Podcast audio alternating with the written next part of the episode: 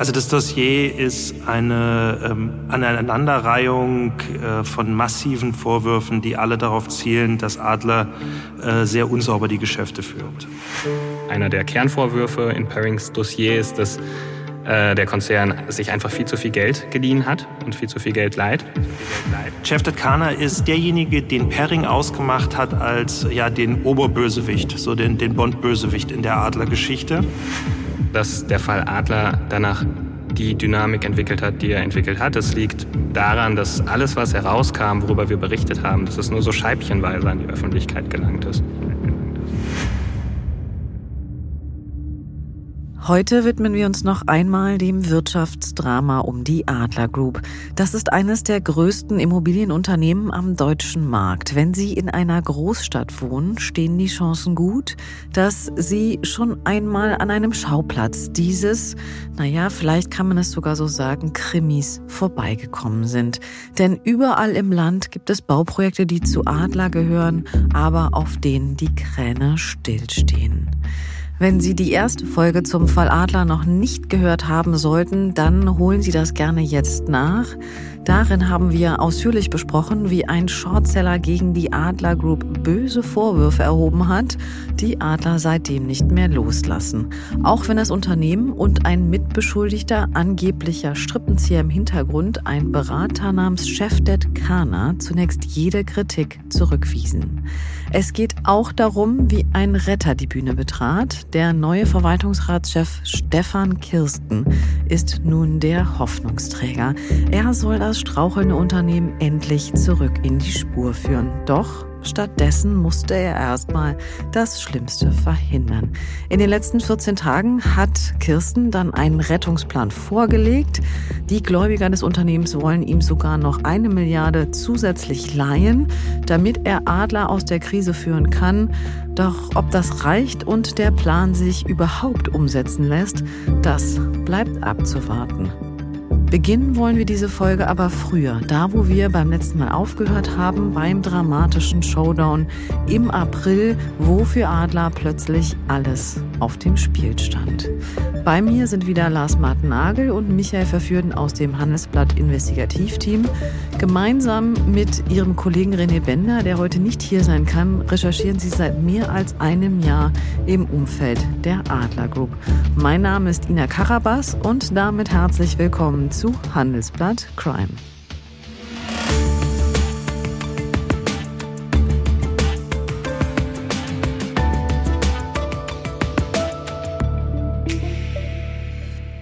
Hallo Lars, hallo Michael. Hallo Ina. Hi. Das war ja ein ganz schöner Cliffhanger am Ende der letzten Folge, das muss man sagen. Wir hatten da aufgehört, zur Erinnerung, Adler wollte Ende April 2022 nicht nur seinen Geschäftsbericht, sondern auch die finalen Ergebnisse der KPMG-Sonderuntersuchung veröffentlichen, die Adler eigentlich entlasten sollten.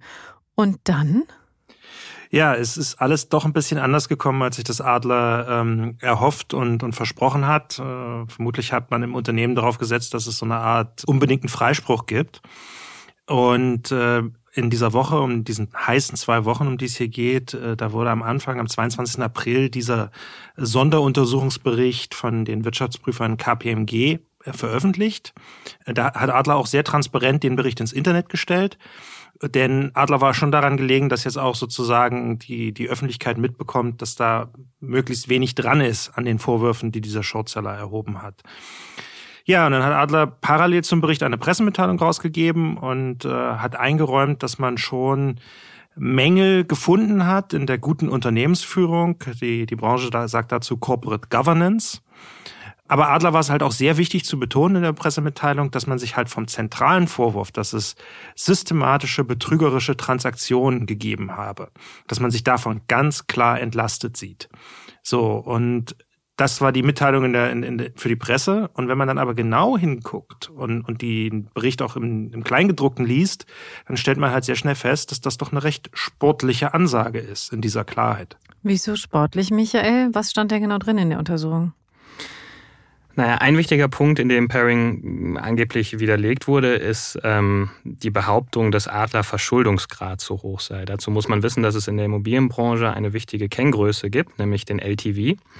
Ähm, die Abkürzung steht für das englische Loan to Value und bedeutet jetzt vereinfacht gesagt das Verhältnis der Kredite zum Marktwert der Immobilien.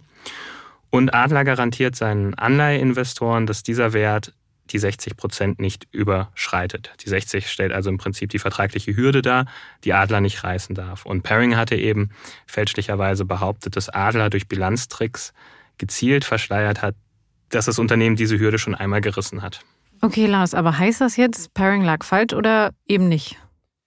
Ja, wir hatten zu Ende der letzten Folge das Bild von der Schrotflinte bemüht, mit der Paring schießt. Und ähm, dem KPMG-Bericht zufolge ist halt auch 99 Prozent des Schrots an dem Punkt vorbeigegangen. Aber Adler hat dann selbst einräumen müssen, dass eine Schrotkörnchen irgendwie schon doch getroffen hat. Nämlich ähm, ist es so gewesen, dass äh, KPMG einen Wert in der Bilanz von Adler plötzlich mit einem Fragezeichen versehen hat und in einem einzelnen Monat die Tochterfirma Adler Real Estate diese 60 Prozent Hürde gerissen hätte, sofern man sich an den Berechnungen von KPMG orientiert und nicht an den Berechnungen von Adler. Und Adler hat das so ein bisschen runtermoderiert. Ja? Also der Verwaltungsratschef Kirsten hat gesagt, ja, also das hat's gegeben, das Problem in diesem einen Quartal. Wenn man das so sehen würde wie KPMG, hätten wir das gerissen. Aber wir bleiben bei unserer Sicht, dass unsere Zahlen richtig sind. Und ähm, also das sei ja irgendwie eher so eine akademische Analyse, die hier, und das hätte gar keine faktische Relevanz für die Adlergruppe. Und wie wir aber noch sehen werden, äh, dieser LTV, dieses einmalige Reißen dieser 60 Prozent im Szenario von KPMG wird durchaus noch Folgen für die Adlergruppe haben. Dieser Deal, also dieses Reißen hat auch mit einem Deal zu tun, mit einer einzelnen Immobilienbewertung. Und da sind wir jetzt wieder bei einem Namen, den wir in der letzten Folge schon, äh, schon drin hatten, nämlich diesen Chef Ted Kana, ein Berater im Hintergrund. Der taucht hier in dem Fall gar nicht selber auf, aber ein Familienangehöriger der ist nämlich an diesem Geschäft beteiligt, was zu dieser möglicherweise nicht ganz richtigen Immobilienbewertung geführt hat. Was genau stand drin? Ähm, also zuerst mal muss man wissen, dass das KPMG alle Protagonisten anonymisiert hat in, in seinem Bericht. Also da taucht gar nicht der Name Kana auf, sondern ähm, es gibt sozusagen Codenamen und Kanas Codename in diesem Bericht ist äh, extern 7. Ähm, man kann aber ganz leicht aus den Kontextinformationen erkennen, dass das extern 7 eben Kana ist. Und was stand da jetzt zu dem Herrn Kana? Ähm, vor allem Dingen stand da, dass die Vorwürfe, dass Kana äh, als Entscheidungsträger von Adler fungiert hat und sich bereichert hat, nicht ausgeräumt werden konnten oder wie es im, im Bericht selbst formuliert ist, Zitat, weder verifiziert noch widerlegt. Also nicht mehr und nicht weniger. Mm, KPMG hat außerdem noch eine Reihe pikanter Details aus E-Mails zusammengestellt. Und an dieser Stelle wird jetzt wieder die Yacht in Monaco wichtig, äh, über die wir in der ersten Folge ganz kurz gesprochen haben. Die ist nämlich 80 Meter lang und hat neben 13 Schlafzimmern auch noch einen Fitnessraum, eine Sauna und einen Whirlpool, bietet also reichlich Platz für Gäste. Und das hat wohl auch der Adlervorstand gerne in Anspruch genommen, den Kana laut äh, KPMG-Bericht in unregelmäßigen Abständen getroffen hat, unter anderem eben auf seiner Yacht. Wir haben eine Stelle aus dem Bericht vorbereitet. Es wurden E-Mails identifiziert, aus denen hervorgeht, dass Vorstandsmitglieder der Adler Group, Adler Real Estate und Consus das Flugzeug von in Anführungsstrichen extern 7 für private und geschäftliche Reisen genutzt haben. Ja, also wie wir gerade gehört haben, Kana hat halt äh, auch sein Flugzeug ähm, zur Verfügung gestellt und äh, was uns weder das Unternehmen noch äh, Kana mitteilen wollten, äh, beispielsweise, wer für die Reisekosten aufgekommen ist. Ja, und also diese Art von Nähe ist bedenklich, vor allen Dingen deshalb, weil Kana parallel offenbar ein hohes Maß an Einfluss auf Führungskräfte von Adler hatte. KPMG hat nämlich festgestellt, dass Jeff Delkana Strategie-Meetings mit Organen der Gesellschaften anberaumt hat und, Zitat, in Personalentscheidungen, Vorbereitung von strategischen Entscheidungen und Einzelthemen aus Transaktionen Einfluss genommen hat. Er soll sogar bei der Auswahl des Abschlussprüfers einer Tochterfirma von Adler mitgemischt haben und dabei äh, sich offenbar auch gegen KPMG ausgesprochen haben. Jetzt muss man sagen, es passiert aber ja häufig, dass Unternehmen Berater haben und dass diese Berater natürlich auch sich mit Vorständen treffen und eben über Strategien sprechen. Könnte ja eben auch sein, oder? Dass Kana eigentlich nur ein sehr enger Berater war. Ja, wobei ich finde, man kann manchmal an Geld ein bisschen was ablesen. Und, und Kana hat ähm, für seine Beratungsleistungen bei Adler ähm, fürstlich verdient, das kann man so sagen. Er hat laut KPMG äh, rund 13 Millionen Euro äh, dort verdient. Und äh, jetzt einfach nur mal zum Vergleich. Ähm, so ein Vorstand von Adler hat äh, im Jahr 2021 etwas unter einer Million Euro verdient. Man könnte es also auch so sagen, ein Vorstand bei Adler muss zehn Jahre äh, arbeiten, um das gleiche Honorar zu bekommen oder den gleichen Verdienst zu erzielen äh, wie dieser Berater. Das ist dann schon auch auffällig. Ja.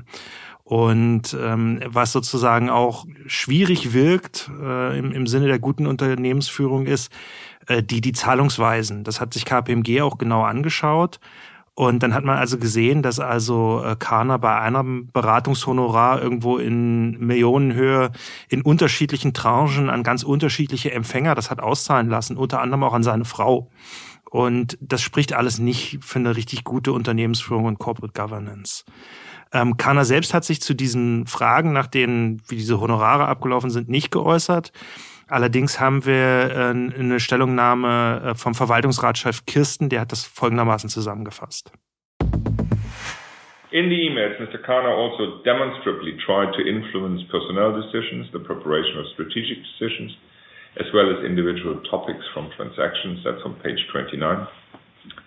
Regardless of the success of these attempts, such behavior is absolutely unusual, unfortunately, not a sign of good corporate governance. Also zusammengefasst kann man sagen, dass auch der heutige Verwaltungsratschef Kirsten ähm, das genauso bewertet wie wir, dass diese ähm, Aktionen, dieses Agieren von Herrn Kahner aus dem Hintergrund heraus, über die Treffen auf der Yacht, über seinen Privatflieger, ähm, dass er das nicht als Zeichen für gute Unternehmensführung werten kann. Muss man aber auch dazu sagen, äh, der Herr Kirsten hat das Honorar in seiner Höhe für den Herrn Kahner äh, verteidigt, ähm, weil das äh, auch auf äh, große Deals bezogen ist und er argumentiert dann, diese Deals, die haben ja schließlich stattgefunden. Okay, ja, das kann man so sagen. Nichtsdestotrotz muss man auch sagen, dass alles in allem hätte Adler wahrscheinlich gerne einen, ich sage jetzt mal, Freispruch erster Klasse gehabt zu den Pairing-Vorwürfen in ihrem Bericht und das war es nicht. Genau, das muss man so sagen. Ähm, zur Wahrheit gehört sicherlich auch, dass KPMG in einigen Punkten die Vorwürfe widerlegen konnte. Zum Beispiel, wir haben darüber gesprochen bei der Bewertung der Wohnungsbestände. Großes Aber, ähm, die Prüfer haben rund ein Dutzend Mal notiert, dass sie Vorwürfe weder verifizieren noch widerlegen können, wie im Fall Kana.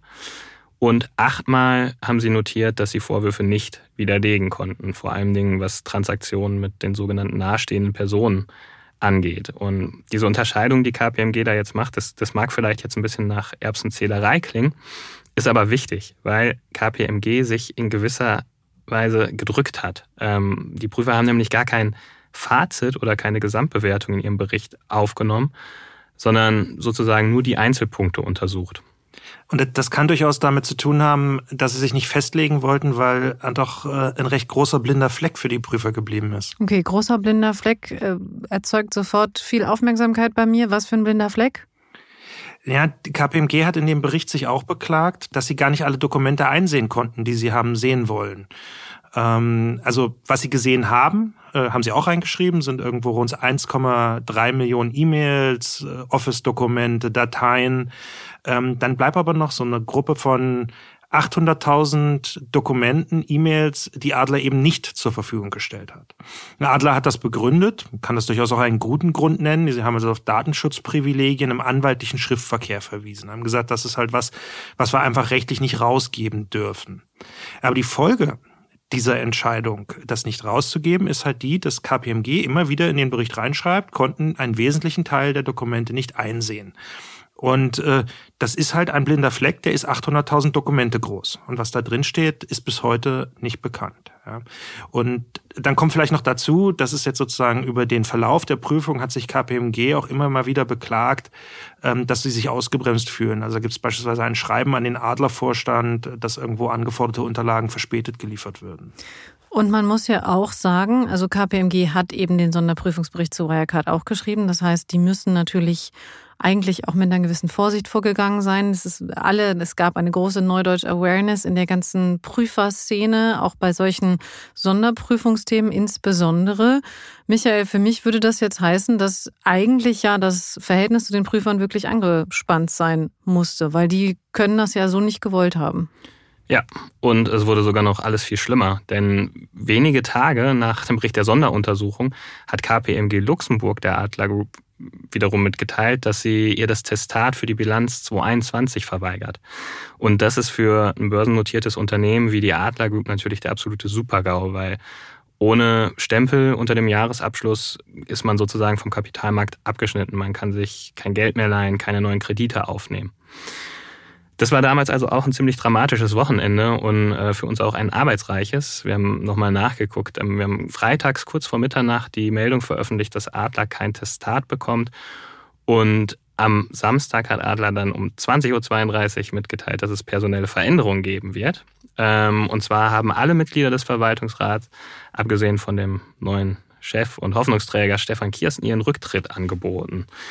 Äh, es blieb letztendlich nur eine ja, sozusagen eine Rumpfmannschaft an Bord und die auch nur, um noch bis zur nächsten Hauptversammlung weiterzumachen. Also, KPMG hat ein sehr scharfes Schwert gezogen, das muss man sagen. Könnte man sagen, dass es dann doch eine Reaktion auf den Pairing-Bericht war? Ja, das kann man, äh, kann man so sehen, ähm, weil auch in der ähm, Begründung, warum sie jetzt diesen Jahresabschluss nicht testieren, ähm, sie ganz klar gesagt haben, uns wurden Dokumente nicht vorgelegt. Wir haben bestimmte Korrespondenz nicht sehen können. Und wir können deshalb gar nicht abschließend beurteilen, ob alle Transaktionen richtig äh, verbucht wurden oder anders gesagt, ob die Zahlen so stimmen, wie wir sie hier bekommen haben. Vielleicht noch eine Erklärung zu diesem ähm, Abschluss der Prüfung. Ähm, KPMG hat die mit einem sogenannten Disclaimer of Opinion abgeschlossen. Das ist genau dieses, äh, das ist sozusagen die Fachsprache dafür, dass sich eine Prüfgesellschaft nicht in der Lage sieht, die Prüfung ähm, mit einem positiven Testat zu beenden, weil sie eben irgendwo nicht in der Lage ist, sich eine Opinion, eine, eine Meinung zu bilden. Ähm, wir haben das auch mal vorbereitet. Wir können uns ganz kurz einmal anhören, was die Prüfer da formuliert haben. We do not express an opinion on the accompanying annual accounts of the company. Because of the significance of the matters described in the basis for disclaimer of opinion sections of our report, we have not been able to obtain sufficient appropriate audit evidence to provide a basis for an audit opinion on these annual accounts. Also das Nicht-Ausstellen des Testats ist das eine. Lass uns über die Zahlen sprechen, die Sie dann überhaupt vorgelegt haben. Was stand denn da genau drin? Man kann aus den Zahlen lesen, dass Adler auf ein ziemliches Horrorjahr 2021 zurückgeblickt hat. Äh, in der Gewinn- und Verlustrechnung zum Beispiel ist ein negatives Jahresergebnis von etwa einer Milliarde Euro ausgewiesen, wobei Adler im Vorjahr noch ein Plus von 262 Millionen Euro da stehen hatte. Ähm, woran lag das? Das lag vor allem an der Tochter Consus Real Estate AG. Die hat äh, ziemlich schwer die Bilanzdaten des Mutterkonzerns belastet. Äh, Consus, das ist die Tochter mit den vielen unfertigen Baustellen. Im Prinzip, das kann man so zusammenfassen, hat Adler die Konsus, die sie erst 2020 für mehr als eine Milliarde erworben hat, komplett abgeschrieben. Abgeschrieben heißt, Adler hat sich mit Konsus übernommen, oder nicht? Ja, dafür spricht ganz vieles. Ähm, das wird, glaube ich, selbst dann Stefan Kirsten heute nicht mehr bestreiten, dass äh, der Erwerb der Konsus ein ganz, ganz, ganz schlechtes Geschäft für Adler gewesen ist. Ähm, Im Prinzip war die Konsus, äh, seitdem sie zu Adler dazugekommen ist, das Problemkind des Unternehmens. Und äh, wir hatten das besprochen. Es geht, geht quasi um die Bündelung dieser Großbaustellen in zum Teil sehr prominenten Innenstadtlagen. Ich nenne jetzt mal so ein paar Beispiele. Hier in Berlin äh, ist es der Steglitzer Kreisel, ein Verwaltungshochhaus aus den 70ern, was jetzt ähm, top modernisiert werden soll, ähm, wo es aber nicht vorangeht. Bei Stuttgart steht der Schwabenland Tower. In Düsseldorf äh, gibt's die, die, die Brache Grand Central, in, in Hamburg das Holstenviertel. Also da gibt's eine ganze Reihe von Problembaustellen in diesem, in diesem Teil des Unternehmens. Mhm. Wir sitzen ja mit dem Handelsbad auch in Düsseldorf. Michael, du warst beim Grand Central, hast du es dir angeschaut? Ja, ziemlich genau vor einem Jahr war ich da. Ähm, das Grand Central ist eine wirklich eine riesige Fläche mitten im, im, im Düsseldorfer Stadtzentrum sozusagen, also wirklich allerbeste Lage. Als ich vor einem Jahr da war, hat sich da allerdings überhaupt gar nichts getan. Ich habe damals jede Menge Obdachlose angetroffen, die dort auf dem Gelände ihre Zelte aufgeschlagen haben, aber keinen einzigen Bauarbeiter. Ähm, in Düsseldorf hat das Projekt Grand Central deshalb auch den Spitznamen Grand Hole, also das große Loch. Und die Düsseldorfer sind nicht so glücklich darüber, weil Wohnraum hier natürlich dringend benötigt wird, wie überall. Es gibt aber auch ein paar Leute, die sich tatsächlich über diese stillstehenden Baustellen freuen. Ähm, zum Beispiel in Fellbach bei Stuttgart, wo der Schwabenlandtower steht, den, den Lars gerade erwähnt hat. Da war es nämlich offenbar über so lange Zeit ruhig, dass sich tatsächlich ganz oben auf dem Turm Wanderfalken zum Brüten niedergelassen haben. Und ja, da gab es dann tatsächlich auch einige Umweltschützer, die sich darüber sehr gefreut haben. Ja, das kann ich mir vorstellen. Übrigens, vielleicht kennen Sie äh, das Loch, was Michael gerade beschrieben hat in Düsseldorf auch, weil da fährt man mit dem Zug dran vorbei. Wenn Sie auf der ICE-Strecke zum Beispiel zwischen Berlin und Frankfurt oder äh, zum Beispiel von Düsseldorf nach Hamburg fahren oder ähnliches, dann kommen Sie kurz nachdem Sie den Düsseldorfer Bahnhof Richtung Essen verlassen haben, daran vorbei. Schauen Sie gerne mal das nächste Mal hin. Ein mittlerweile teilbebautes aber noch lange nicht fertiges Projekt, ähm, an dessen Seite immer noch nach wie vor Obdachlose kampieren. Ja, und man muss sagen, die Teilbebauung erfolgt nicht durch Adler, sondern äh, da hängt noch ein anderes Unternehmen mit drin, die, äh, sage ich mal, auch die Nase voll hatten vom Partner und sozusagen die, die, die Teilflächen, die zu deren Projekt gehört, ähm, jetzt bebauen, während das große Drumherum, das zu Adler gehört, immer noch brach ist. Genau, tatsächlich auch einfach schnöder, schnöder Sand und Steine, wenn man da dran vorbeifährt. Auch in Berlin, muss man sagen, war man recht unglücklich mit dem Vorgehen der Adler Group. Genau, in Berlin gibt es zum Beispiel den Steglitzer Kreisel. Das ist jetzt schon ein bisschen mehr als Sand und Schlamm, ähm, aber auch nicht viel mehr als ein, ein Gerippe der Außenstrukturen. Man kann tatsächlich wie durch ein Skelett durch den Steglitzer Kreisel durchgucken. Dabei sind die Wohnungen, ähm, die Adler dort eigentlich mal schaffen wollte oder die Konsus, äh, schon längst verkauft. Und die ersten Eigentümer sollten eigentlich auch schon Weihnachten 2021 in ihren Wohnungen sitzen. Davon ist allerdings bisher überhaupt nichts zu sehen. Und deshalb gehen die ersten Käufer jetzt auch vor Gericht. Es gibt zum Beispiel den Berliner Unternehmer André Gaufer, der hat schon geklagt, weil Adler von ihm verlangt, dass er Änderungen am Kaufvertrag zustimmt. Und er ist äh, deshalb unter anderem auch im RBB-Fernsehen gewesen und hat darüber gesprochen und das klang dann so. Das Projekt seinerzeit hat mich überzeugt. Es war ein modernes Projekt, vorgesehen mit Tiefgaragenstellplätze und einen Fahrradaufzug. Dann bekam ich etliche Schriftsätze schreiben. In einer Druckkulisse, wie ich es also selten erlebt habe in meiner 30-jährigen Laufbahn in der Finanzbranche. Mit ja, solche Aussagen wie, ich wäre verpflichtet, die Nachträge zu unterschreiben. Und wenn ich das nicht tue, dann äh, müsste ich also mit den Konsequenzen leben. André Gaufer ist auch nicht der Einzige, der, der wütend auf Adler ist. Es gibt auch die Berliner Gesellschaft für Immobilienmanagement, die jetzt tatsächlich im Namen der Stadt sozusagen eine Strafe gegen Adler verhängt hat, weil es nur so schleppend am Steglitzer Kreisel vorangeht. Angeblich soll es dabei sogar um eine Million Euro gehen. Ähm, andere Städte wie Düsseldorf haben das leider verpennt, solche Vertragsstrafen festzusetzen und haben deshalb jetzt leider wenig Handhabe dagegen vorzugehen, ähm, zum Beispiel gegen den Stillstand ähm, beim Grand Central oder anderen Projekten. Wenn wir dann jetzt nochmal zum Mutterkonzern Adler schauen, eigentlich müssten sich ja diese Probleme der Konsus auch in den Bilanzen wiedergespiegelt haben.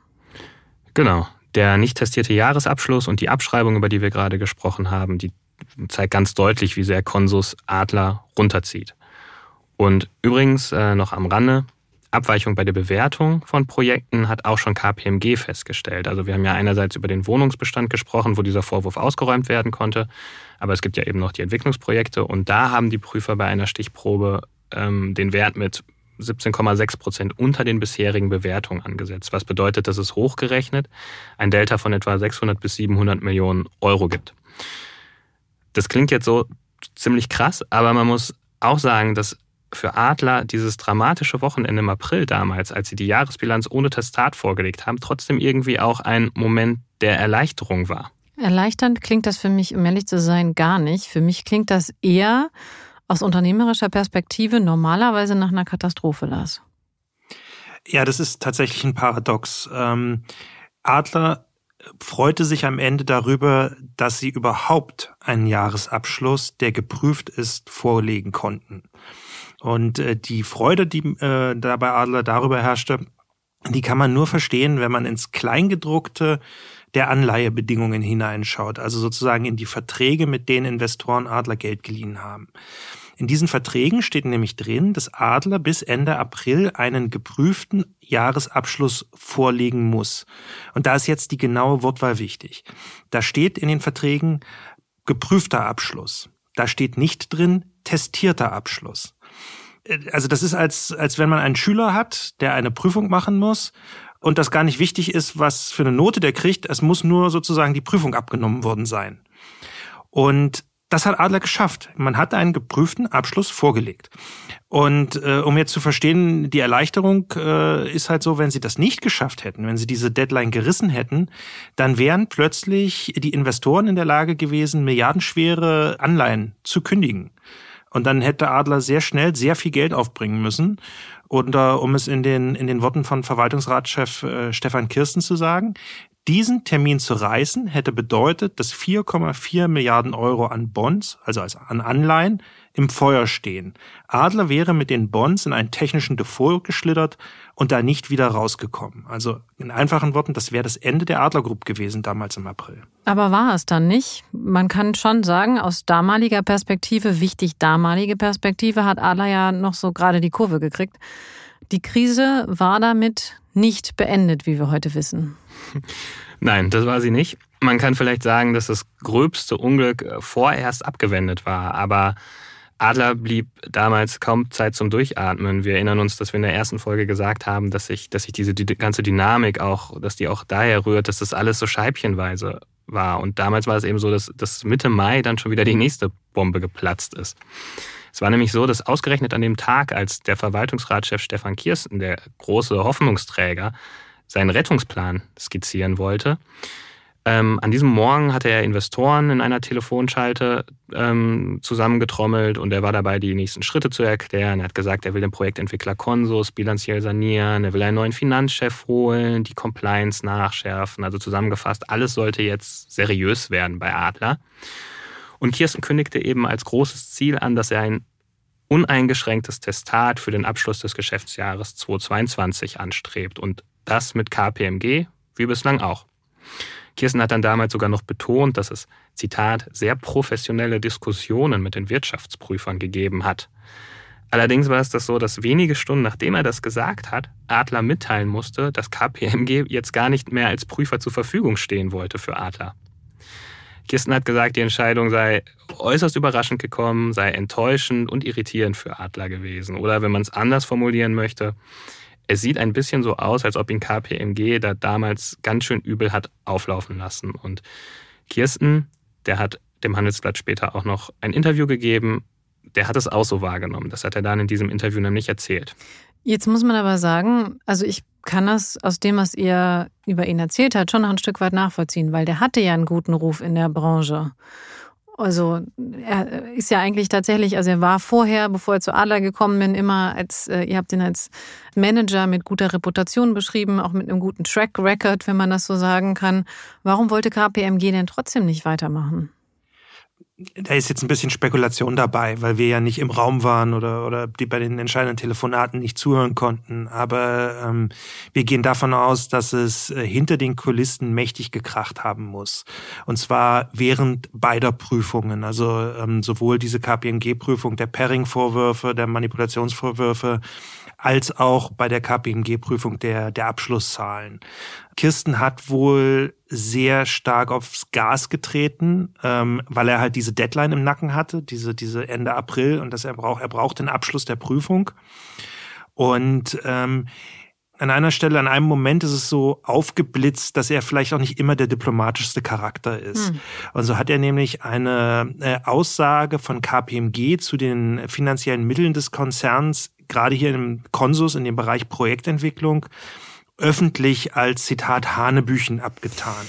Und an einer anderen Stelle hat er dann KPMG äh, vorgehalten, da sozusagen ähm, sich in Bereiche vorgewagt zu haben, nochmal Zitat, äh, die nicht ihrer vollen Expertise entsprechen.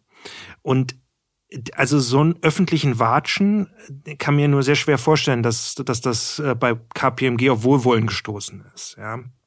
Aber das, das ist halt auch so ein bisschen das Naturell von Kirsten. Er ist, ist sehr, wie soll man sagen, sehr breitbeinig, stellt er sich vor sein Unternehmen und er hat dann Probleme eingeräumt, die er jetzt auch resolut ausräumen will. Aber also gerade wenn dann andere so Dissens äußern, dann wirkt das oft nicht so richtig kompromissbereit. Und das betrifft beispielsweise auch ähm, so das Verhalten jetzt von ihm, von Adler gegenüber äh, Behörden wie der Finanzaufsicht BaFin. Mhm. Also die BaFin, die hat das ja damit auch geprüft. Ich muss sagen, das klingt schon, also zumindest gegenüber KPMG doch sehr breitbeinig. Also äh, gegenüber seinem Prüfer, naja Sachen als Hanebüchen äh, darzustellen, das ist schon natürlich jetzt vielleicht auch wirklich undiplomatisch, um das jetzt diplomatisch auszudrücken. So. Das hätten wir an der Uni damals wahrscheinlich auch nicht so gesagt, unseren Prüfern. Ne? Nee, hätten wir damals nicht gesagt. Und äh, beziehungsweise ich bin sehr gespannt, was rausgekommen wäre, hätten wir es getan. Lass uns über die BaFin sprechen. Äh, was hat die rausgefunden? Die BaFin hat offenbar einiges herausgefunden und, und was das angestoßen hat, das hat es ziemlich in sich für Adler, denn wenige Tage nach dem KPMG-Debakel äh, hat das Handelsblatt exklusiv darüber berichtet, dass die Staatsanwaltschaft in Frankfurt jetzt bei Adler ermittelt. Damit hatte die Krise bei Adler dann sozusagen die nächste Eskalationsstufe erreicht. Und die BaFin, die soll vorher eben eine Anzeige gestellt haben. Ob die jetzt letztlich die Ermittlung ausgelöst hat oder ob die Strafverfolger unabhängig davon schon die Arbeit aufnahmen, das können wir allerdings nicht sagen. Nichtsdestotrotz muss man sagen, Ermittlungen sind auf jeden Fall immer heikel. Die sind immer heikel und die sind ganz besonders heikel, weil sie auch an die Erkenntnisse von KPMG aus der Sonderuntersuchung anknüpfen. Ja, Lars hatte vorhin diese merkwürdige Transaktion ähm, im Umfeld der Baustelle Düsseldorf-Gerresheim angesprochen. KPMG hat in seinem Bericht gesagt, dass diese Immobilie viel zu teuer an ein Familienmitglied von Chef Kana verkauft worden sei, also den angeblichen Schattenmann bei Adler. Ähm, unklar sei insbesondere gewesen, wie man zur Bewertung äh, in Höhe von 375 Millionen Euro gekommen ist, die sozusagen die Grundlage für den Kaufpreis war. Denn Adler hat intern mit einer Bewertung von nur 208 Millionen Euro kalkuliert. Das ist schon ein deutlicher Unterschied. Das ist ein deutlicher Unterschied. Und die Prüfer, die haben dann in ihrem Bericht festgehalten, ich zitiere, eine nachvollziehbare Begründung für den höheren Kaufpreis konnte uns nicht vorgelegt werden. Also die große Frage, wieso war der Käufer bereit, mehr als 80 Prozent mehr zu zahlen, als Adler selber intern dafür ausgerufen hat? KPMG konnte das nicht vollziehen, nachvollziehen. Die Prüfer haben sich dann auch noch beschwert, dass Adler hier wichtige Unterlagen zu den Verhandlungen gar nicht vorgelegt hat, unter anderem zum Beispiel die Korrespondenz mit dem, mit dem Käufer. Hatte das Auswirkungen auf den Deal, Lars? Ähm, naja, der Deal ist äh, noch aus einem anderen Gesichtspunkt ähm, sehr auffällig. Er ist nämlich eigentlich gar nicht zustande gekommen oder beziehungsweise er ist später rückabgewickelt worden. Da wurde dann plötzlich auf Probleme mit der Deutschen Bahn auf ein Nachbargrundstück verwiesen und dann äh, kam das Geschäft gar nicht mehr zustande. Nun fragen sich natürlich die Ermittler und, und die Beobachter, ob das nicht vielleicht von Anfang an sozusagen so eine Art Scheingeschäft war, mit dem die Bilanz quasi geschönt werden sollte. Ähm, wir hatten vorhin darüber gesprochen, dass es da diese 60-Prozent-Hürde in den Anleihebedingungen gibt und dass die Adler äh, nach Ansicht von KPMG in einem Jahr gerissen haben könnte. Und das ist jetzt just dieses Jahr, in dem dieser Deal stattfindet, in dem eine auffällig hohe Bewertung dafür sorgt, dass die Zahlen ein bisschen besser ausfallen, ja, oder dass die Zahlen gut ausfallen. Und ähm, jetzt gilt natürlich für alle die Unschuldsvermutung und auch gerade für Karner, der vehement betont, dass er an diesem Geschäft gar nichts, zu, ähm, also mit dem Geschäft nichts zu tun hatte und der auch darauf hinweist, dass es in Deutschland keine Sippenhaft mehr gibt seit dem Mittelalter. Ähm, so, der sagt halt ganz explizit, da habe ich nichts mit zu tun. Interessanterweise sagt sein Anwalt im gleichen Atemzug, ähm, der Verdacht, dass es ein Scheingeschäft gewesen sein könnte, ist haltlos. Also da sind die Fronten jetzt sehr verhärtet. Ja, und äh, Stefan Kirsten Darf ist in ich dem ganz Punkt, kurz an der Stelle Mhm, nochmal gerne. nachfragen? Das ist ja das, ne, so da, da steckt ja eben der Teufel im Detail, ne, wie so oft. Das heißt, er sagt, es hat kein Geschäft gegeben. Der Anwalt sagt, ähm, die Vorwürfe, dass es ein Scheingeschäft gewesen sei, ist haltlos. Also sagt der Anwalt quasi, es hat doch ein Geschäft gegeben. Das ist eine Frage, von welchem Zeitpunkt aus man das betrachtet. Das Geschäft ist ja sozusagen eingetütet worden und, und es hat es gegeben. Ab dem Zeitpunkt X hat man dann aber gesagt, wir äh, rückabwickeln das jetzt, weil aus bestimmten Gründen können wir es nicht mehr umsetzen. Aber bis zu diesem Zeitpunkt der Rückabwicklung wird das natürlich bilanziell behandelt äh, wie ein Geschäft, das stattfindet. Es hat also einen, sozusagen vor der Entscheidung der Rückabwicklung auch ganz klar Einfluss auf die Bilanzzahlen. Okay, das, da kennt sich aber jemand, ähm, jemand gut damit aus, möchte ich sagen. Also, lass uns kurz über Stefan Kirsten äh, nochmal sprechen. Der war an dem Punkt auch recht resolut unterwegs. Genau, der hat äh, in einem Interview mit uns ähm, auch nochmal ganz intensiv äh, bekräftigt, dass er bei seiner Meinung bleibt, dass es keinen systematischen Betrug und keine Täuschung bei Adler gegeben habe. Das hätte äh, unter anderem auch ein Strafrechtler, der sich die Vorgänge angeschaut hätte, hätte das auch so bestätigt. Das hat er uns auf jeden Fall auch so bestätigt. Erzählt auf jeden Fall hat er es uns. Und zwar in dem Interview, Michael, von dem ihr schon gesprochen habt. Genau. Ähm, Kirsten ist in diesem Interview seiner Rolle als, ich sag mal, seiner Rolle als Hoffnungsträger oder weißer Ritter treu geblieben. Er hat da ziemlich Optimismus verbreitet, trotz all der Umstände. Er hat gesagt, dass Adler eine Zukunft habe, dass Adler ein grundsolides Unternehmen mit klaren Immobilienwerten und Finanzierungen dahinter sei. Er hat so Sätze gesagt wie, wir haben mehr Freiheit, als es nach außen den Anschein hat, oder wir sind in keiner unkomfortablen Situation. Kirsten hat es offenbar so gesehen, dass Adler als äh, Konzern mit einer 13 Milliarden Euro Bilanz durch ja, schlampiges Arbeiten außer Kontrolle geraten ist. Aber ein realistisches Szenario, das den Konzern wirklich an die Wand drückt, das waren seine Worte, das würde er nicht sehen. Dabei muss man berücksichtigen, er ähm, das fehlende Testat hat ihn und sein Management, muss man ja dazu sagen, er ist ja sozusagen der Verwaltungsratschef, ähm, sehr in ihrer Handlungsfreiheit eingeschränkt. Weil ohne so ein Testat kann sich Adler jetzt äh, kein frisches Geld an Kapitalmärkten beschaffen, also im Prinzip nichts Neues mehr leihen.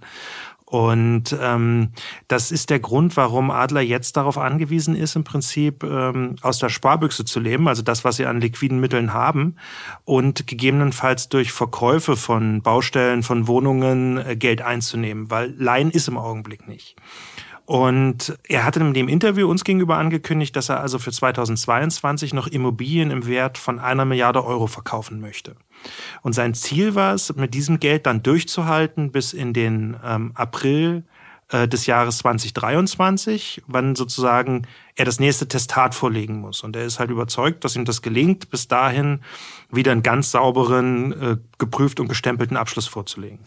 Er kann aber ja einen Abschluss nur vorlegen, wenn er einen Wirtschaftsprüfer hat, weil er kann sich das schlecht selber schreiben. Gibt es dann mittlerweile Nachfolger für KPMG? Nein, den gibt es nicht. Und das wird für Adler auch zunehmend zum Problem. Es ist sozusagen Adlers großes Dilemma derzeit. Das Unternehmen braucht unbedingt einen geprüften Abschluss bis April 2023, weil sonst die Anleihen und damit die ganzen Milliardenforderungen plötzlich fällig werden. Dieses Jahr ist das noch gut gegangen, wenn wir uns an das Drama im April zurückerinnern. Es gab kein Testat, aber immerhin eine Prüfung. Aber Ina, wie du richtig sagst, ohne Prüfer gibt es auch keine Prüfung. Und das erklärt auch, warum Adler Ende August etwas getan hat, was wir so noch nie gesehen haben. Ähm, das Unternehmen hat nämlich diverse Prüfgesellschaften angeschrieben mit so einer Art Bitbrief. Den haben wir jetzt auch mal mitgebracht und da können wir auch gerne mal reinhören. Uns ist natürlich bekannt, dass dieses Mandat in der Branche und in den einzelnen Wirtschaftsprüfungsgesellschaften intensiv und lebhaft diskutiert wird. Leider hat sich trotzdem keine Wirtschaftsprüfungsgesellschaft an der Ausschreibung beteiligt und um die Mandate beworben. Gerne möchten wir in einem persönlichen Gespräch mehr über Beweggründe Ihrer Entscheidung erfahren und Ihnen zugleich darlegen, warum es aus unserer Sicht für Ihr Haus von Vorteil sein kann, die Abschlüsse der Adlergruppe zu prüfen. Ja, ich glaube, wenn man das hört, dann wird auch klar, warum wir von einer Art Bitbrief sprechen. Also das, das äh, haben wir so, ist uns das noch nie untergekommen, dass ein Unternehmen sich nach den Beweggründen erkundigen muss, warum niemand die Abschlüsse prüfen möchte. Und Adler hat dann in diesem Schreiben eben auch noch etwas anderes getan. Es hat nämlich Sonderkonditionen angeboten, sozusagen als Lockmittel, damit doch endlich jemand sich erbarmt, äh, die Abschlüsse zu prüfen. Da hieß es dann beispielsweise, dass man gewillt sei, die Reputationsrisiken für die Prüfer, Zitat, strukturell zu reduzieren. Beispielsweise über einen Verzicht auf die Pflicht zur Verschwiegenheit, die eigentlich üblich ist. Oder Adler hat auch angeboten, dass es eine verstärkte Kommunikation zwischen den Prüfern und dem Verwaltungsrat geben könnte oder dass sämtliche Daten aus den Berichtsperioden vor dem Abschluss 2022 vorgelegt werden könnten. Jetzt muss man sagen, also das klingt wirklich nach Druck dahinter. Könnte es denn eigentlich rein theoretisch passieren? Also ist der Druck wirklich so hoch, weil es rein theoretisch passieren könnte, dass Adler keinen Wirtschaftsprüfer findet? Also das ist eine hochspannende Frage im Augenblick. Ähm, ehrlich gesagt, ich kann mir das schwer vorstellen, dass sie keinen finden. Ähm, aber Adler würde das ja mitteilen, wenn sie einen hätten, und zwar sofort, weil das so eine wichtige Information auch für die Kapitalmärkte ist. Und so ist halt jeder Tag, der vergeht, und wir haben jetzt schon Dezember, äh, ist halt wieder ein Tag weniger. Ja? Das ist ein Zeitfenster, das sich schließt. Und Adlers Problem ist natürlich auch, dass sie jetzt nicht eine kleine Prüfgesellschaft irgendwo so ein Wald- und Wiesenprüfer, von dem es ja zigtausende gibt, irgendwie präsentieren können. Ein Konzern, der am SDAX gelistet ist, der muss natürlich eine Prüfgesellschaft mit einem gewissen Renommee und mit auch Personalkapazitäten äh, beauftragen. Ja, man muss sagen, dass es, dass es eine, eigentlich eine Art Systemfehler ist. Also dieser Widerspruch, dass Wirtschaftsprüfungen gesetzlich vorgeschrieben sind, aber es eben keinen Mechanismus gibt, der die Prüfung garantiert also dieses Dilemma, in dem Adler jetzt steckt, das hat sicher auch mit dem Wirecard-Skandal zu tun und dass die Prüfer da eben äh, so einen Totalausfall hingelegt haben. Die haben jetzt natürlich alle Angst, sich nochmal sozusagen in die Nesseln zu setzen. Aber ja, man, auf der anderen Seite muss man sagen, zeigt jetzt der Fall Adler sozusagen auch die Feigheit der Prüfer. Denn man muss ja sagen, wenn sie, wenn sie ihren Job wirklich richtig machen würden, kritisch und gründlich und das, was ihr Job ist, dann haben sie im Grunde genommen nichts zu verlieren, weil die Prüfer sind nicht dafür da, ähm, ein Testat zu garantieren, sondern sie sollen halt nur feststellen, ob sie eins geben können oder nicht. Sie sollen das fair machen. Das ist der Kern ihrer Aufgabe. Ja, man, man muss aber vielleicht auch so ein bisschen die, die Bedenken der, der Prüfgesellschaften verstehen. Äh, das hat sicherlich auch damit zu tun, dass, dass bei Adler inzwischen immer mehr auch die Behörden sich äh, einmischen. Also ähm, nachdem da die wir berichtet haben damals, dass die Staatsanwaltschaft ermittelt, wurde dann auch bekannt, äh, die BaFin hat sich ganz offiziell zu Wort gemeldet und hat eine sogenannte Teilfehlerfeststellung der Bilanz der Adler Tochter Real Estate für das Jahr 2019 festgestellt. Ähm, und zwar genau mit Bezug auf dieses umstrittene Gerresheim-Projekt mit dieser auffällig hohen Bewertung. Und ähm, wenn ich jetzt sozusagen als Wirtschaftsprüfungsgesellschaft äh, so ein Unternehmen prüfe, wo ich weiß, da prüfen parallel die Behörden mit, ähm, dann hat das wahrscheinlich auch Einfluss auf, auf die Entscheidung, ob ich das machen möchte oder nicht. Also Einfluss hat es wahrscheinlich ganz sicher. Die Frage ist, da bin ich ein bisschen bei Michael, müssten Sie nicht trotzdem aufgrund Ihrer, ich weiß es nicht, Ihres Berufsethos oder Ihrer Berufsehre sagen, genau dann ist es wichtig, dass wir hinschauen, aber anderes Thema. Wie hat denn eigentlich Adler reagiert auf diese BaFin-Untersuchung? Oder Feststellung, muss man ja sagen. Ja, da, da bricht sich jetzt das äh, im Prinzip, äh, seitdem Kirsten im Amt ist, äh, von Anfang an wird die neue Transparenz beschworen und die Bereitschaft, die, die Mängel in der äh, Corporate Governance abzustellen. Und als die BaFin jetzt ziemlich final feststellt, ähm, äh, dass sie das auch so sieht, dass da bei Gerresheim das nicht ganz in Ordnung gewesen ist, ähm, da hat äh, Adler dann konfrontativ äh, reagiert. Ja, also die haben ganz klar erklärt, dass das, dass sie der Ansicht bleiben, dass ihre Bilanzierung da korrekt ist und äh, dass sie dem, dem BaFin-Bescheid äh, auf dem Rechtsweg klären wollen würden. Also dass sie sozusagen zu Gericht gehen gegen die Finanzaufsicht. Und ähm, das ist jetzt nichts, was sich heute Morgen oder übermorgen entscheiden wird. Solche Rechtsstreitigkeiten dauern lange, aber da hat sich der Ton natürlich verändert. Auch wenn man in den Pressemitteilungen immer noch liest, dass man ja doch ganz freundlich und kooperativ zusammenarbeitet, ähm, sprechen hier die Taten doch eine andere Sprache. Klingt jetzt alles nicht so gut für Adler. Wenn ich ehrlich bin, lass uns darüber sprechen, wo steht denn der Konzern heute und was werden die kommenden Wochen bringen? Adler steht unter Druck und zwar ganz gewaltig. Wir haben die Wirtschaftsprüfersuche, wir haben die Ermittlung der Staatsanwaltschaft, der Finanzaufsicht. Das Unternehmen versucht händeringend Projekte zu verkaufen, aber die anderen Player im Markt wissen jetzt natürlich auch um das Erpressungspotenzial bei Adler und sind wohl auch nicht mehr gewillt, die Preise zu zahlen, die das Unternehmen selber sozusagen auf, auf die Preisschilder der Projekte geschrieben hat. Äh, man sieht es unter anderem auch daran, dass der Verkauf einer Tochterfirma, nämlich der Bragg Capital Properties, an den Konkurrenten LEG für rund 800 Millionen Euro im September geplatzt ist. LEG hatte Ende vergangenen Jahres 31 Prozent an diesem Tochterunternehmen von Adler erworben und gleichzeitig sich eine Option auf die Mehrheit gesichert. Diese Option hat LEG dann am Ende aber einfach verstreichen lassen. Wie aktuell der Fall Adler ist, das zeigt auch die Entwicklung in dem ganzen Fall. Denn seit wir den Podcast aufgenommen haben, vor rund zwei Wochen, ist noch einiges passiert. Und da wollen wir jetzt drauf eingehen. Lieber Lars, was war los? Ja, also ähm, vor zwei Wochen am Freitag ähm, gab es um kurz vor acht, fünf Minuten vor acht, einen Anruf äh, vom Pressesprecher des ähm, Verwaltungsratschefs äh, von dem Herrn Kirsten von Adler, ähm, der ankündigte, dass man doch in fünf Minuten in eine Telefonschalte reinkommen könnte. Ähm, da würde dann der Herr Kirsten über den großen Befreiungsschlag sprechen. Und ähm, das haben wir dann gemacht, haben uns da eingewählt. Und da verkündete der Herr Kirsten tatsächlich Freitagabends, dass die Adlergruppe, also aus seiner Sicht, in den letzten Monaten in einen, er sagte, perfekten Sturm geraten sei.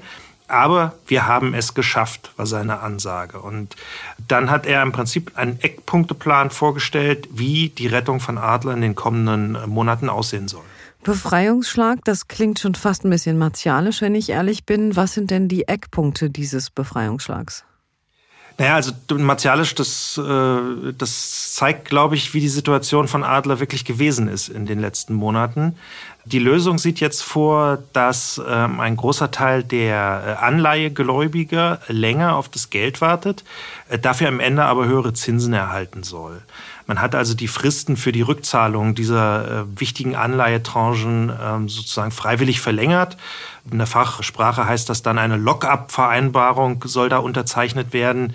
Ähm, die Gläubiger können dann die Anleihen auch nicht mehr handeln oder, oder irgendwo sozusagen zurückgeben und das Geld einfordern. Und im Gegenzug soll es halt mehr Zinsen geben. Ähm, das ist ein Baustein dieses Eckpunkteplans. Ein anderer sieht vor, dass die Gläubiger ähm, der Adlergruppe nochmal frische Darlehen, also frisches Geld, in Höhe von 938 Millionen Euro, also fast eine Milliarde, bis Mitte 2025 zur Verfügung stellen sollen. Ähm, das wird für Adler keine billige Rettung, denn dieses Geld ist mit stattlichen 12,5 Prozent verzinst. Also das ist schon, wow. schon erheblich, was sie dafür zahlen müssen. Ja. Und der dritte Eckpunkt der Rettung ist dann äh, im, an einer Operation im Kleingedruckten der Anleihebedingungen. Ähm, das ist ja im Prinzip das Korsett, die Spielregeln, die die Adlers Handlungsfreiraum ähm, beschreiben und einschränken. Und das soll jetzt gelockert werden. Das heißt, ähm, man will zum Beispiel äh, die, wir haben da ganz viel drüber gesprochen vorhin, die Frist für den geprüften Jahresabschluss, äh, die will man von April auf den Dezember des Jahres 2023 verlängern. Und äh, Adler gewinnt damit natürlich Zeit, jetzt auch dann den Wirtschaftsprüfer zu finden. Ja, eine der größten Hürden. Ähm, wir haben auch über diese Schwellenwerte bei den Beleihungsquoten gesprochen, dass Adler eigentlich nicht mehr als 60 Prozent dort ähm, erzielen darf. Auch die sollen angehoben werden, um, um Adler Luft zu verschaffen. Und glaubst du, das wird jetzt Adler nochmal die dringend gebrauchte Zeit verschaffen? Ja, danach sieht es aus. Das Konzept ist so aufgebaut, dass diese Notverkäufe oder, oder Fire Sales, wie die ähm, Manager sagen würden, dass die verhindert werden, äh, dass das Adler Zeit bekommt, dass man sozusagen als Käufer von den Immobilien das Unternehmen nicht erpressen kann. Und äh, das ist jetzt der Plan. Der Plan ist auch in eine Gesamtstrategie eingearbeitet. Ähm, Kirsten hat im Prinzip angekündigt, dass Adler sich zukünftig vor allen Dingen auf Berlin konzentrieren soll mit Wohnungen ähm, dass auch äh, nur noch ausgewählte Baustellen weiter äh, fertiggestellt werden. Und es klingt sehr danach, dass er diese Sorgenprojekte, über die wir gesprochen haben, möglicherweise peu à peu aussortieren wird. Äh, wenn man zusammenfasst, ist das ein Konzept, das Adler einfach gesund schrumpfen will. Ja, da bin ich ja gespannt, was mit dem großen Loch hier in Düsseldorf in der Nähe am Hauptbahnhof in Zukunft passieren wird. Zum Thema Wirtschaftsprüfer, du hast es angesprochen. Hat er denn auch erklärt, wie er jetzt noch einen finden möchte? Da hat er tatsächlich auch was gesagt und das ist auch sehr, sehr interessant. Ähm, also erstmal gut für ihn ist, dass er jetzt mehr Zeit hat. Dass jetzt also nicht sozusagen bis April das alles erledigt sein muss. Er hat gesagt, ähm, dass Adler sich da ans äh, Amtsgericht in Berlin wenden wird und äh, versuchen wird, einen äh, Prüfer gerichtlich bestellen zu lassen. Ähm, das geht in Deutschland. Die Richter können tatsächlich einen bestimmen, der das dann machen soll. Das hat allerdings äh, zwei Haken. Der eine Haken ist, ein äh, gewählter Prüfer des Gerichts kann das immer noch ablehnen und kann Gründe, also beispielsweise Kapazitätsgründe anführen und sagen, ich kann das jetzt nicht machen. Da rechnet Kirsten aber damit, dass, äh, weil jetzt mehr Zeit ist, dieses Argument der Kapazitätsgründe, ähm, naja, vielleicht nicht überzeugt. Und der zweite Haken ist, dass die Richter in Berlin den Prüfer nur für das Tochterunternehmen Adler Real Estate bestimmen können. Das ist zwar die wichtigste Tochter, weil in dieser Tochter die ganzen Wohnungen verankert sind, aber jetzt hat er das Problem, der Hauptkonzern, die Dachholding, die sitzt ja in Luxemburg. Und in Luxemburg gilt halt dieses Reglement nicht, wie in Deutschland. Das ist eine andere äh, Jurisdiktion, da gelten andere Gesetze. Und Kirstens Kalkulation ist die, das Berliner Gericht bestimmt jetzt einen für die Berliner Tochter. Und der wird sich dann freiwillig auch bereit erklären, in Luxemburg mitzuprüfen. Das ist aus seiner Sicht logisch, weil die Konzernteile gehören ja zusammen. Aber für uns heißt das eigentlich eher, naja, der Teufel steckt mal wieder im Detail. Ja, genau, du hast es schon angesprochen. Also was, was haltet ihr denn eigentlich davon, von diesem Befreiungsschlag? Boah, das ist schwer zu sagen. Also es ist, ähm, man muss, das kann man so festhalten, es ist immerhin ein klarer und detaillierter Schlachtplan, den äh, Kirsten, der Adlervorstand äh, und wichtige Gläubigergruppen jetzt äh, in Monaten in geheimen Verhandlungen sozusagen ausgearbeitet haben. Da ist nicht viel nach außen gedrungen. Ähm, auch wir haben dann äh, sozusagen auch erst sehr spät äh, gerüchteweise Dinge gehört. Ob das jetzt sich so durchsetzen lässt, äh, das muss man abwarten. Also in den Mitteilungen von Adler heißt es, dass immerhin 45 Prozent der Anleihegläubiger ähm, schon Zustimmung signalisiert haben und mitmachen wollen. Ähm, für die Abstimmungen, die immerhin schon im Dezember stattfinden sollen, Mitte Dezember, äh, braucht man aber eine Zustimmung von 75 Prozent. Ja, sind jetzt also weitere Gespräche in Gang, da können sich weitere Gläubiger anschließen. Aus meiner Sicht sind die Chancen vermutlich ganz gut, dass es dazu ähm, zu diesem Szenario kommt, einfach weil es keine gute Alternative gibt. Kirsten hat äh, selbst in den äh, vergangenen Wochen äh, bekannt gemacht, dass Adler tatsächlich auch eine Insolvenz in Eigenverwaltung hat prüfen lassen, also eine Art Insolvenzszenario, das dann aber dann doch abgelehnt hat, weil das für das Unternehmen noch teurer gekommen wäre. Und das zeigt ja auch diese martialische Sprache, äh, Befreiungsschlag, das zeigt ja schon, wie ernst die Situation ist. Und eine so ernste Situation diszipliniert auch die Gläubiger. Da sind äh, große Investmentsgesellschaften drunter, BlackRock, PIMCO. Äh, das sind äh, im Finanzwesen Vollprofis und die wissen natürlich auch, wenn Adler in eine Insolvenz gehen würde, wie auch immer die abgewickelt wird, bleibt unterm Strich für die Gläubiger immer weniger, als wenn man einen ähm, organisierten Restrukturierungsprozess umsetzt. Und deswegen wäre meine Annahme, es, es wird auf diesen Prozess hinlaufen und wir werden sehen müssen, wie der, wie der umgesetzt wird. Ja, apropos Umsetzung, wann würdest du da mit einem Umsetzungsergebnis rechnen? 2023 irgendwann im Laufe des Jahres?